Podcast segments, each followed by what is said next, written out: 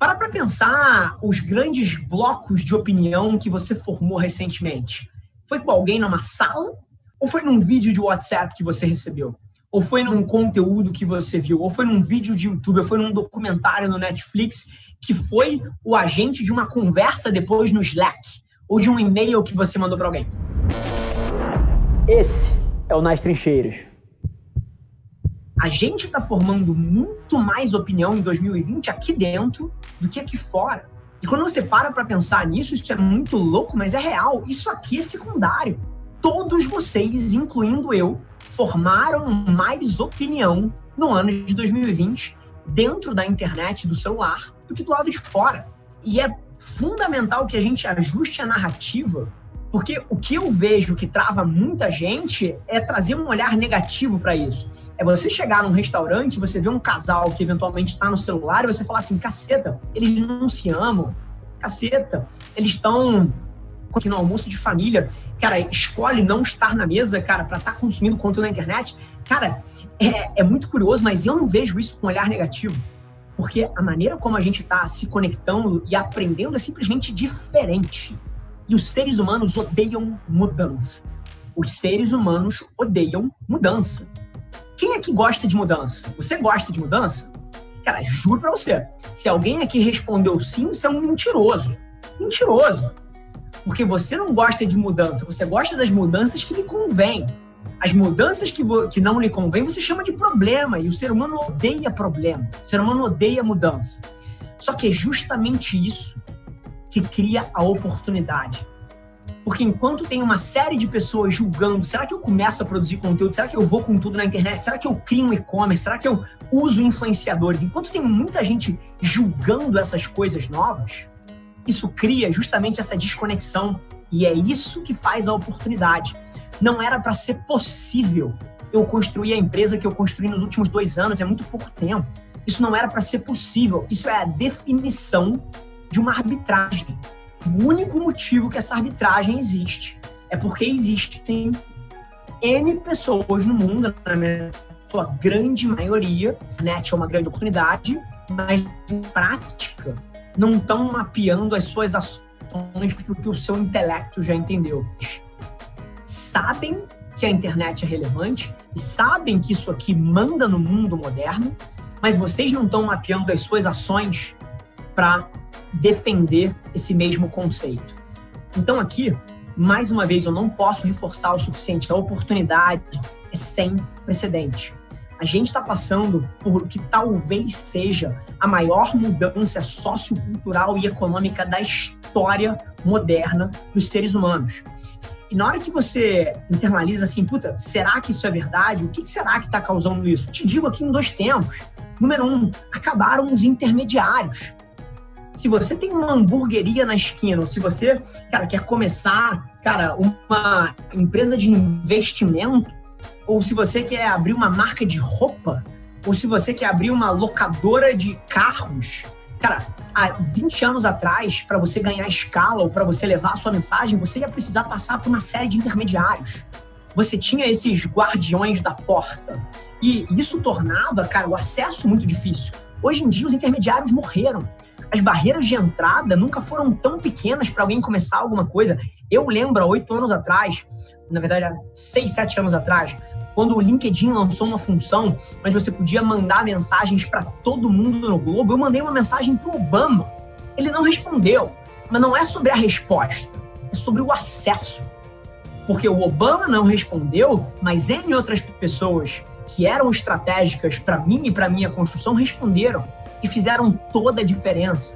Essas barreiras de acesso, as barreiras de entrada, a barreira para você distribuir conteúdo gratuitamente para o mundo inteiro, cara, isso é sem precedentes. E na hora que você começa a entender isso, você entende um, sobre o que vem por aí, sobre as tecnologias, sobre as mudanças, ao invés de, cara, ser romântico, se apegar na maneira como as coisas eram feitas. Cara, é muito melhor você ser otimista. Porque no final do dia você não tem escolha. Você acha que a sua opinião sobre as redes sociais vai mudar para onde o mundo está indo? Foi mal, você está iludido, não vai. Então você tem uma escolha. Ou você aceita que esse mundo novo é diferente e talvez você comece a enxergar as belezas disso, ou você vai ficar preso. Mas eu provoco você a pensar que é muito mais estratégico você agir com positividade frente a tudo isso. Porque no final do dia, o mundo não liga. A sua opinião não vai parar a tecnologia. Cara, eu tenho N casos, N casos de amigos que há 6, 8 anos atrás viram tudo isso acontecendo aos poucos e julgaram essas tecnologias e julgar, ah, isso nunca foi feito assim. Por exemplo, tava numa, tava semana passada, quinta-feira passada, eu tava num dos maiores fabricantes de tecnologia globais. É, e é muito louco que em 2020 eles, eles realizaram, de repente, uma coisa que eu realizei há oito anos atrás, que é muito mais eficiente para você vender essas tecnologias e são bens de consumo, bens de valor agregado altíssimo via internet, do que em feiras de disposição. Até grande parte do negócio da minha família que eu cresci, eu fiz porque eu tirei o dinheiro inteiro de feiras de exposição e joguei na internet. Eles estão fazendo isso em 2020. Só que chuta, tem 17 pessoas fazendo agora.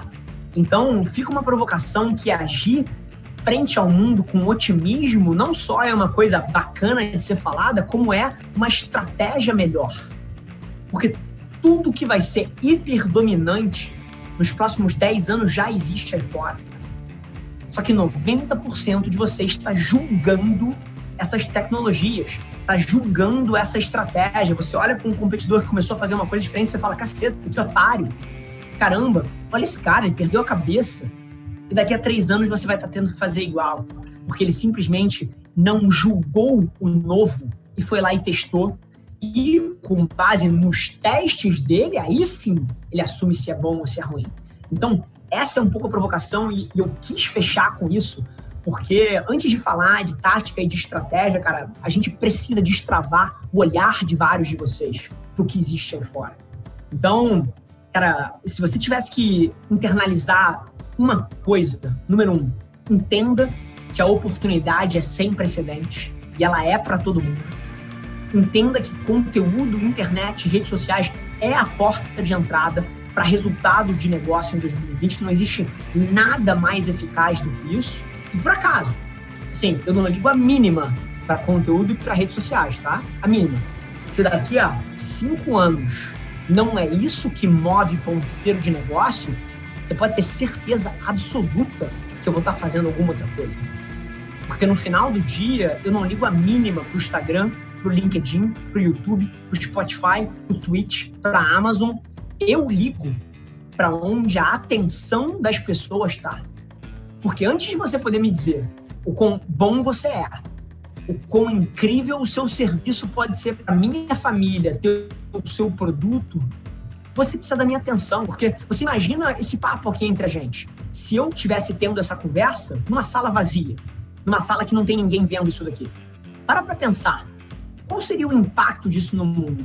Zero. Zero. Na hora que você entende que a atenção das pessoas é a variável, você começa a poder falar de estratégia. Você começa a poder falar de tática. Porque não é sobre LinkedIn, não é sobre Instagram, é sobre atenção. E aonde a atenção das pessoas for, a sua tática, a sua estratégia precisa ir.